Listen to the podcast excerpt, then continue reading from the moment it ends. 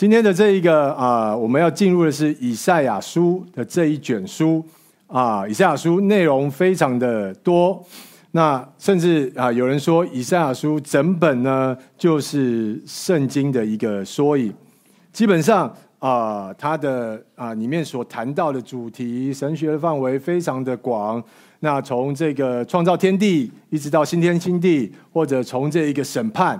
然后到最后的这个荣耀的救赎，所有在圣经上里面你所啊，在其他的书你所知道的主题，都可以在以赛亚书里面去看到他提到。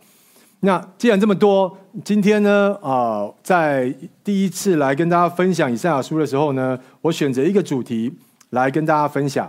这个主题呢是在困境中如何有平安。平安，再来跟大家去分享圣经里面以赛亚书里面他所讲的平安。说实在的，这个主题呢，啊，在我年轻的时候来讲，平安这个词，我很少会去想到要去拥有平安。那呃，我不知道每一个人你们自己是啊怎么想的。对我来讲啊，这个词感觉是一个很平淡的一个词。就是你你在选美比赛，你会听到 每一个人都会讲呃 World Peace 这样子愿望。那当然每一个时代不一样，可能现在这个时代 Peace 啊，因为嘻哈文化的影响，所以会觉得哎，这是一个很酷的词，Peace and Love 这样子。那啊，但是对对我来讲，平安一直都是一个很少会去想我要去渴望的一件事情。那更多的时候想要的是什么？想要就是胜利、成功，还有赢。好比在准备啊、在学生的时候面对考试，你当然会希望哎可以有好的成绩、好的表现。在进入工作一样，平安这个词是很少去想到的，想到的更多的是怎么样可以有更多的成长、更多的机会在工作里面。即使其实在我工作啊的前面开始的时候，就遇到了全球性的这一个金融危机，二零零八年的时候，那而且那时候人是在一个陌生的城市上海。即使在那样一个环境之下，我也很少去想平安这一个词，我会去渴求它，可能都更多的是想到，哎，怎么样可以啊有更多的胜利、成功，或者是度过这个“赢”这这个字。那我就想，哎，为什么对我来讲，啊，为什么呃我不会去渴望平安呢？第一个，其实有两个原因，一个原因呢，可能我根本不明白。到底神在圣经里面告诉我们的这一个应许平安，它真正所指的是什么？这是一个原因。那第二个呢，也是一个蛮关键的一个原因，就是呢，其实我是一个啊、解决问题导向的人，所以我更看重的是啊、每一次的问题里面该怎么去解决，而不是一个心情的状态可以是平安的状态，而是觉得问题来了就是要解决，而且甚至会觉得。啊、当你努力，当你投入，那、这这些过程里面，才有办法去解决问题，而且甚至你会期待，当你的努力，当你的投入，你会期待啊、事情照着你所期待的一个方向走。但是啊、当你经过了自己经过了一些啊、年岁之后，你就会发现这样子的想法是怎么讲，是很可笑的，因为很多事情可能即使你努力了。即使你投入了，很有可能你改善不了太多，你就会谦卑下来去想，那啊、呃，到底到底神在在讲的这个平安是什么？我们今天呢，呃，就是要来看这个平安这个主题。那在讲平安这个主题，以赛亚书进入之前呢，先让大家来知道他在一个什么时代之下。以赛亚书啊，他所处的一个环境是非常适合来去分享平安这个讯息。呃，整个整个以色列的历史，在西元前九百四十年的时候，分裂成南北两个两个国家，北国以色列，南国犹大。那中间有很多的一大段，就是不同的这个，我们在看这个历代志的时候，列王记的时候的这些历史。然后以赛亚书就是在西元前的七百四十年的时候。以赛亚的呼召，在这个时候，他的施工开始。那西元前七百三十五年的时候，这个时候，北国的以色列联合了亚兰，一起要来攻击犹大。那 最后七百二十二年的时候，结果反而在更东边的地方兴起了亚述帝国，亚述帝国毁灭了这个亚兰跟以色列，就很很很很很奇迹，就是很很神奇的一些发展。然后到了七百年的时候，亚述包围耶路撒冷城，因为他灭了这个北国，再往下走就是南国了，所以他来包围耶路撒冷。但是这里发生了一个特别的事情，在待会我们的讲道里面也会去提到。所以、呃，以赛亚这个时代，这个时候啊、国家的国力非常的弱，周围的人基本上都是想要来这个并吞跟攻打他的，不是最强的，第二强的也想来打他，是一个非常惨的一个情况。那啊、你可以想象，在这个当中生活在犹大里面的以色列人，这些百姓。内容啊、他们的内心是充满着很多的不安，甚至受到压迫。但是神透过以赛亚要来传讲这个平安的讯息给犹大的这一些百姓。我们啊、一起来看这个以赛亚书的二十六章一到六节。那这今天会最主要来跟大家分享的，所以啊、我想说，请大家我们可以一起来念，请当那日在犹大地人必唱这歌说。我们有坚固的城，耶和华叫将救恩定为城墙，为外郭，敞开城门，使守信的一民得以进入。坚心倚赖你的，你必保守他十分平安，因为他倚靠你。你们当倚靠耶和华直到永远，因为耶和华是永久的磐石，他使住高处的与高层一并败落。将城拆毁、拆平，直到尘埃，要被脚践踏，就是被困苦人的脚和穷乏人的脚践踏。呃，二十六章以赛亚书的二十六章呢，它是一个赞美的诗，他在赞美神的救恩。在啊，其实，在二十六章的前面，二十五章以赛亚已经提到了，神要来审判这些列国。这些列国呢，就是神为他的子民去审判那些他的敌人，他要拯救他的子民，并且要建立一个永远的一个国度。所以二十五章在赞美了这件事情，二十六章继续赞美神的救恩。他在二十六章里面说到，神的子民会在这一个国度里面是怎么样享受平安、公义，还有复活的生命。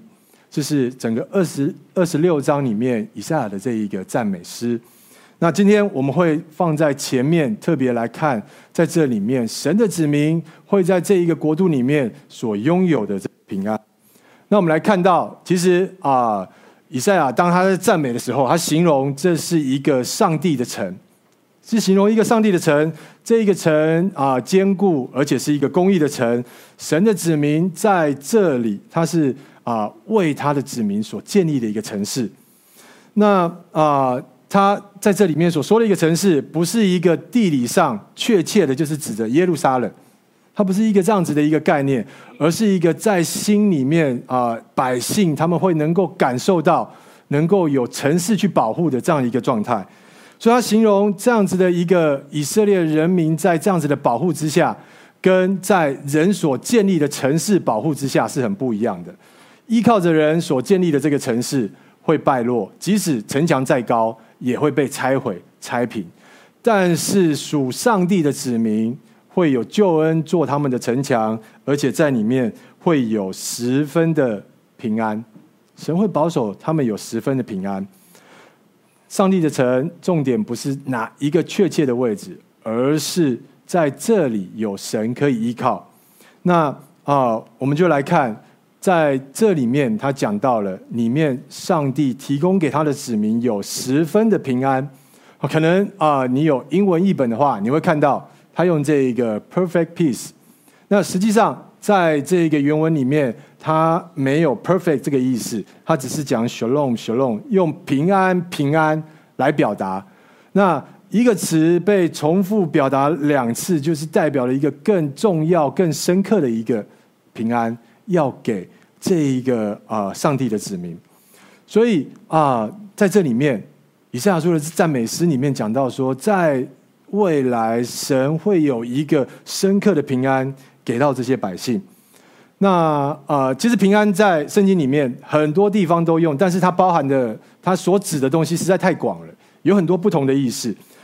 在四世纪，你会看到呃，当圣经上提到平安的时候，他在讲的是没有军事冲突的平安；或者在书信的时候，你会看到平安，它是一个问候，或者是最后的告别。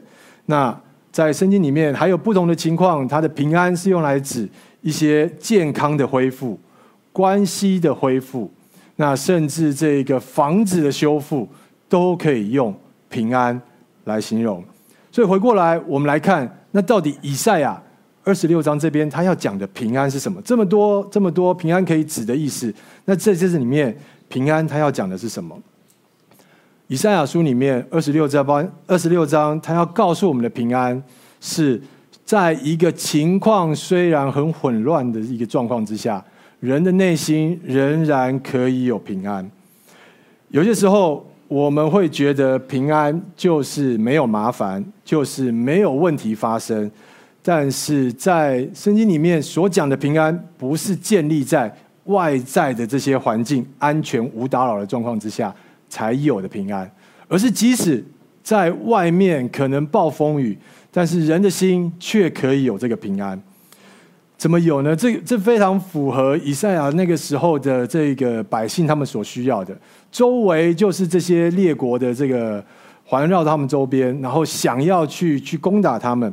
他们在面对一个这样子的情况之下，以赛亚在告诉这些百姓们：神要给你们是有一个平安的。那他用刚刚那一篇赞美诗里面，他所形容的是用一个城市来形容嘛？我说它是一个比喻。那对于古代的人来讲，其实这一个形容，他们非常好连结去想象，这是一个什么样的平安。在啊、这样一个时代里面，大部分的人不是都是居住在城市里面的，有住在城市的，也有在城市外面的这个村落。那啊、大部分的居住状况是一个这样子的分布。但是当有敌人来的时候，要来要来敌人要来攻打的时候，住在村落的人怎么办？跑到城市里面，他们要跑到城市里面，在城市里面有城墙去保护他们，有城市里面的驻守的军队能够出来去保护他们。所以对他们来讲，当用城市来形容的时候，就代表着，哎，其实神是这一位保护的神。那他这边提到，以赛亚书提到，这一个城市有救恩当做他们的城墙，救恩。那救恩呢？当然，我们在啊、新约的基督徒们，我们很快就会想到耶稣基督的救恩。但这这太快想到了，我们先缓一下来去想象，对于当时的人来讲，他们怎么理解救恩这个东西？不会是一个抽象的未来要发生，但是不知道是什么事情。他这个救恩对他们而言是真实可以体会的，他们的生命里面。会经历真实可以体会到的神的拯救跟神的供应。救恩这个词代表着神是一个保护的神，神是一个供应者，提供我们在困难里面所需要的这一个啊一切资源。以赛亚在告诉当时的这一个以色列人，神是这么一个神，他所要带给我们的平安是十分的平安。那呃，但是当时的你可以想象，当时的政治氛围，那个时候的王他所做的选择是什么？他相信的拯救是什么？他相信的就是周围的埃及或者是亚兰，他觉得依靠这些强权，可能是更能够得到的保护。对他们来讲，他们正在经历到底什么是真正的拯救，什么是真正的救恩。北国选择依靠着亚兰。那啊、但是你会看到历史上面，最后亚述灭了亚兰跟以色列人北国。那呃，到了亚述要来攻打这个犹大的时候，那这个时候，当时的亚述王西啊、西拿基立，他其实啊、已经把很多的这个国家都已经毁灭了。那要来攻打耶路撒冷的时候，在当时他有一个自称。他称他自己不仅是亚述之王，甚至是世界之王。你就知道他对他自己的实力是有多么的有自信，觉得一切基本上就是在他的手里。那在一些考古资料里面，你会看到他来攻打耶路撒冷的这一场战役里面，他有一个形容，他形容什么呢？他形容这个时候的耶路撒冷就像他笼子里面的鸟一样，就是要去拿它易如反掌的意思。那 但是因为以赛亚传讲的这个救恩的讯息给这个当时的西西家王，所以西西家王去转而信靠耶和华，因此神出手了，在西元前七百年，非常啊、神奇的一件事情。基本上以犹大的国力来讲，是不太可能能够躲过这一次的。但是因着神出手，所以这一次亚述是没有办法攻下犹大的。我刚才说到了，对于呃在当时的这些犹大人，他们来去体会跟去想象这个救恩是很真实的经历，他们真真实实的经历到。在圣经里面，我们一直可以看到，从旧约创世纪的时候开始，神跟这个以色列民族去立约的时候，你就会看到好多神带领以色列人去拯救他们的故事。所以，救恩跟拯救对他们而言，不是一个抽象的概念，而是他们生活里面历史上真实可以经验的。以赛亚啊，当去提这个救恩的时候，他们每一个人都会去想到神曾经对他们的拯救。所以，当他再去讲到未来有个救恩的时候，以色列的人是可以这样子去联想的，用他生活中里面所体会到的神的保护跟神的供应，去想象那一个未来的救恩。那 我说到，他们对于救恩的体验是一直都不会缺乏的，都有的。但是你会发现，好像历史上来讲，他们却被一直被提醒，一直被神提醒，神是。要做他们的拯救，神能够给他们救恩，为什么会这样子呢？明明啊、这不是一个抽象的概念对他们而言，但是他们不断的需要被神的提醒。这是当时 整个亚述的一个帝国的一个状况。所以啊、其实我们就继续来看下去，为什么人的心啊、当时的这一个犹大的百姓，他们需要不断的、不断的被神提醒。因为我们的心容易去寻找别的拯救，容易去从别的事情来替代神的救恩。在以赛亚书的三十章的十五到十六节，他这么说的：人的心有什么倾向？因为主耶和华以色列的圣者这样说：你们得救在于悔改和安息，你们得力在于平静和信靠。但你们竟不愿意，你们却说不，我们要骑马奔跑。所以你们真的要逃跑？你们又说我们要骑快马，所以那些追赶你们的也必快速。啊，我用新译新译本的这个翻译来跟大家分享。哇，其实你会看到以赛亚真的就在讲整个犹大国他们经历的一个状况，他们去投靠那些啊埃及的力量，他们以为埃及的力量可以成为他们的力量。但是在以赛亚告诉王说，他没有效，没有办法。那他整个状况，当时的一个整个状况就是，他们没错，他们有这个，也也也有很多的马，但是他们马却不是用来打仗的，却是当时却都是用来逃跑的。他们的马快，但是敌人的马又更快，一切的状况都不不如他们所期待的样子去发生。以赛亚告诉啊，这个王不是去找。埃及的力量，或是其他的这些资源，那这里有一个问题是：难道神他不愿意，或者是让我们不能够去依靠其他人的力量跟其他组织的资源吗？神是这样子的吗？他去啊、提醒这个王，是是要提醒这件事情吗？不是这个样子，那不是这个样子，为什么会提醒？这当中的关键是什么？关键是次序问题。次序问题，当犹大国面对到困难跟挑战的时候，他们先想到的是什么？或者是他们先忘记的是什么？他们根本就先放掉了神了，不相信，所以他们才要去找埃及来帮忙。所以重点不是我们的生命不能够啊有其他的资源来帮助我们，而是当我们在面对困难跟挑战的时候，我们内心是否相信神是这个拯救的神？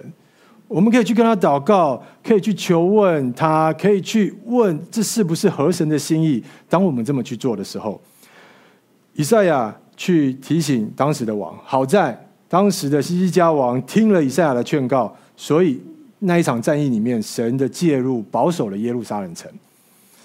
我们在以赛亚书里面，你会一直看到他不断的提到对神的依靠跟拯救得力，不断的是息息相关的。而这里，神他说得救在乎什么？其实非常的特别，悔改和安息。你们得救在乎悔改和安息。他不是说你们得救在于你有啊好的关系跟我，你们得得救在于你做了多少的服事投入，你们得救在于你之前做的怎么样？为什么要悔改？代表之前真的就是。没有没有信靠神嘛？神竟然是对着这一群人告诉他们：“，其实你们是可以得救的，你们还可以得救。虽然你们不断的信靠又悖逆，信靠又悖逆，但是你们还可以得救。你们得救，当你们愿意悔改的时候，你们还是可以得救的。”以赛亚书的二十六章的第三节，他又一样，他也在强调这么一件事情。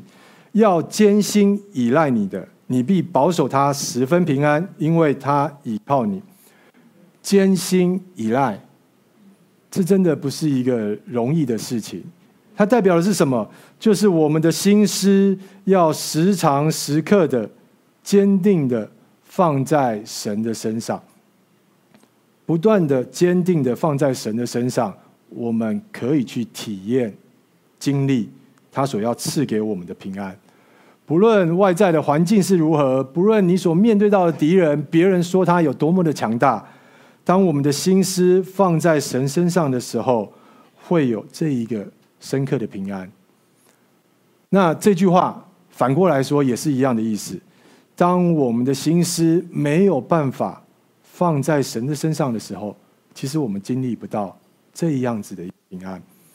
因为我们的心就是这样子的，你不是放在神身上，你肯定就是放在别人身上，放在别的事物身上，你不会只是啊、放在一个空的啊、不知道哪里身上，你一定放在不同的事情上面。我们可以想象啊、当我们在经历压力还有困难的时候，我们那个时候我们最信靠的、最信任的是什么？很多时候可能我们会信任我们的经验，我们信任我们的智慧，我们信任我们的聪明条件。我们信任啊、可能我们的财力，甚至是我们信任我们所拥有的这一些资源等等。这一些资源可能会带给你平安，但是有可能都是短暂，甚至有可能让你失望。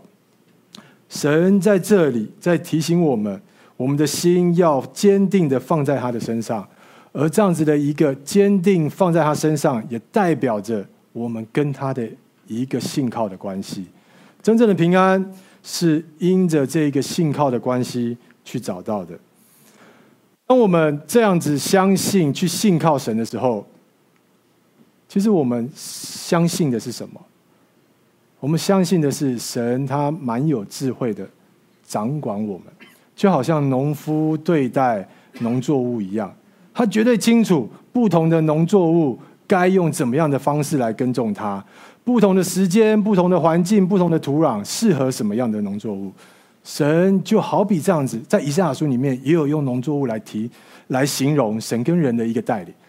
神，我们是否相信神是蛮有智慧的来掌管我们？这个蛮有智慧的掌管，会甚至让我们可以去放下一些我们自己的掌控。啊、这真的听起来。你知道有一个更有智慧的神，好像很自然而然的，应该就是交给他，你会很放心。但实际上，在我们生活里面，却不是那么的自然而然。很多时候，就是会有这些挣扎。所以，以赛亚书的这一以赛亚提醒我们要坚定。呃，跟大家分享一个一个例子，自己的一个经验。在前一段时间，有有一个机会跟这个神学院的教授花个时间。那啊、呃，我们就一起在聊，然后坐下来，他提了一个，他提了一件事情，说，哎，他想为我祷告，因此他就问了我啊、在服侍的工作的一些啊、对象，服侍的内容。那然后我们就一起祷告。那在祷告的时候，可能我想，哇，他问我了服侍的工作，服侍的内容，我在想象他可能要为啊。我所服侍的这些事工能够有果效，去祷告，也去为这些青少年、为这些弟兄姐妹可以去祷告，但没有想到，啊、他的祷告重点竟然是为我的生命去祷告。他祷告什么呢？他祷告中提到，神最认识我的生命，他知道我的才能、我的限制，祷告我的心可以完全的信任神的带领，带领我去任何他觉得可以适合塑造我的服侍的地方。对，大家都会说 Amen。当我们一起祷告的时候，听到觉得哇，这是很棒的一个祷告的时候，你也会一起 Amen。但说实在的，在当下啊，我要说那个 Amen 是要做决定的，是很不容易的。因为啊，其实在这一个对话之前，我跟 Fra 其实我们有有有讨论过，呃，每年年初的时候，我们一起服侍的这一个目标，然后我们有的一些想法，所以我我们正在讨论，哎，其实。啊、有些有有一些服饰是需要时间去经营的，需要花时间下去的。那呃，不能呃太快的有一些什么其他的变动。然后，甚至当这一个教授的祷告提到他神会带领我去任何的地方的时候，其实我是真的觉得抗拒的，因为在以前只有我跟 Flora 两个人的时候，要变动还算容易，现在又有小孩。就会觉得哇，其实有很多不同的需要，会担心，所以你会去规划跟安排。而当神的计划跟安排跟你不一样的时候，那个时候真的考验的就是我是否相信这位神是蛮有智慧的，掌管我的生命呢？所以哦，在那个祷告里面，我真的再再一次的重新的啊、去算那个代价。我真的我的心是要去交给神去做代理。他在带领这个教会，他在带领教会里面各式各样的事工，他也带领我们每一个人生命。他绝对知道怎么样去照顾、看管我们的生命。坚定的依赖神，代表着面对各种挑战，面对着跟你想法不一样的时候，都不会去停止这一个信任、深信对神。以赛亚书在告诉我们，我们能够在神里面去经历一个这样子的深刻的平安。接下来，我就想分享，其实我们可以怎么去应用在我们的生命里面。第一个啊，两个跟大家分享，一个就是当遇到困难的时候，我们到神那里去求平安。当遇到困难的时候，刚才说了，以赛亚书所讲的平安，不是建立在外在环境的。没有任何的事情发生，而是即使外在是虽然混乱的，但是我们依然可以透过信靠神去找到那一个平安。这个平安不意味着环境外在的状况可能立刻带来改变，相反的，可能这些情况还没改变，甚至分崩离析，我们也可以去找到平安。当耶稣与我们同在的时候，那一个深刻的平安在我们心里。我们一起去想想一些情况之下，当我们失去工作的时候，当我们忍受慢性疾病的时候，当我们正在经历朋友或家人在困难的时候，当我们的财务状况恶化的时候，当我们跟人的关系破坏变坏的时候。这一些的考验和磨难当中，我们是否相信在神那里有平安？那个平安是因为神与我们在，就有了平安。那个平安不是因为事情被解决了而有的一个平安。有一个呃，跟大家分享一个例子，施布真这一位非常啊、有讲到恩赐的一个牧师。在他的生命里面呢，一直饱受忧郁症的一个困扰，他一直到死都还在经历这样子的一个困扰。这一些忧郁，这一些啊负面的情绪是有些时候是他不知道为何没有缘由的就袭来了，就非常大的一股啊、呃，这一个忧郁而来。在他的这一个里面，他有写到，在这些在这些时刻，他怎么跟神祷告？他说他会去找圣经上面神所说的应许，然后指着这些应许说：“主啊，这是你的话，我恳求你成全在我的情况之情况上，作为印证。我相信这是你亲笔写下的，我祈求你让此应许来增强我的信心。”他完全的相信相信神的默示，而且谦卑的。仰望神会完全的应验圣经上面的这一些应许。他还有一个形容，他形容啊、忧郁这些忧伤虽然带给他生命很多的困扰，但是呢，这个忧伤也加深了他跟神的关系。他他用一个啊、跟小孩子跟父亲走路的一个画面来形容。他说：“当小孩子跟父亲走在路上，然后这时候突然出现了一个没有绑好绳子的一条大的狗，突然出来，小孩子被吓一跳。这时候小孩子会怎样？跑过去抱着他的父亲，靠在他的身边，贴在他的身边。他形容这一些忧伤虽然困扰他的生命，但是也加深了他跟神的关系。他会紧紧的。”抓住这位神，在那一刻对他而言，虽然面对风暴，但是心中是有平静的。神是一位这样的神，当我们去经历跟他同在的时候，那个平安就在我们心里面。我们会看到神在历史上不断的让人看到，虽然人会有不信靠的时候，但他每一次每一次就是张开他的手。来去等待、等候他的子民能够去回转过来。三十章前面，我们十五节到十六节看到的是以赛亚去提醒以色列人，他们用错方法了，他们啊、去从神的之外去找依靠。但是到了十八节的时候，马上又转过来说：耶和华必然等候，要施恩给你们，必然兴起，好怜悯你们，因为耶和华是公平的神。凡等候他的都是有福的。神虽然知道人的悖逆、人的这些啊不信任，但是依旧还是在那里等候人的每一次的回转。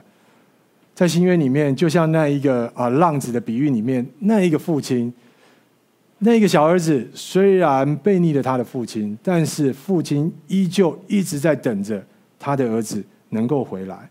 每一次回转，我们每一次的回转所看到的这一位神，都是神的慈爱、神的怜悯的这一位神。这是啊，在困境的时候，我们可以在神那里去经历这样一个平安。第二个，第二个跟大家分享的是，在每一次困境当中，我们不仅去祈求那一些我们需要的，并且也去感谢。腓利比书的第四章六到七节，应当一无挂虑，只要凡事借着祷告、祈求和感谢，将你们所要的告诉神，神所赐出人意外的平安，必在基督耶稣里保守你们的心怀意念。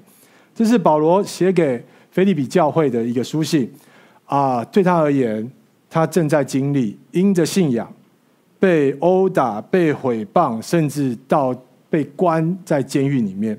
而腓立比书就是在监狱里面，保罗所写的一个书信，在这里面，他在告诉我们，他在告诉我们，还是可以感谢。很特别，很多时候这些情况没有改变的时候，人的心真的很难感谢。但是当我们在祷告里面去思考，我们可以去对神有的感谢的时候，你越祷告。你会去越认识神，真的在你生命里面曾经甚至已经做的这些事情。这是保罗留给啊，在后面的我们每一个门徒看到那一个生命在基督里面夺不走的这一个喜乐。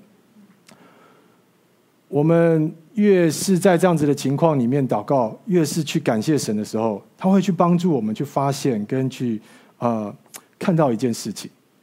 就是在你生命舒服没有挑战的时候，跟你舒你的生命是痛苦有挑战的时候，这两个环境当中，你所拥有的是一样多的。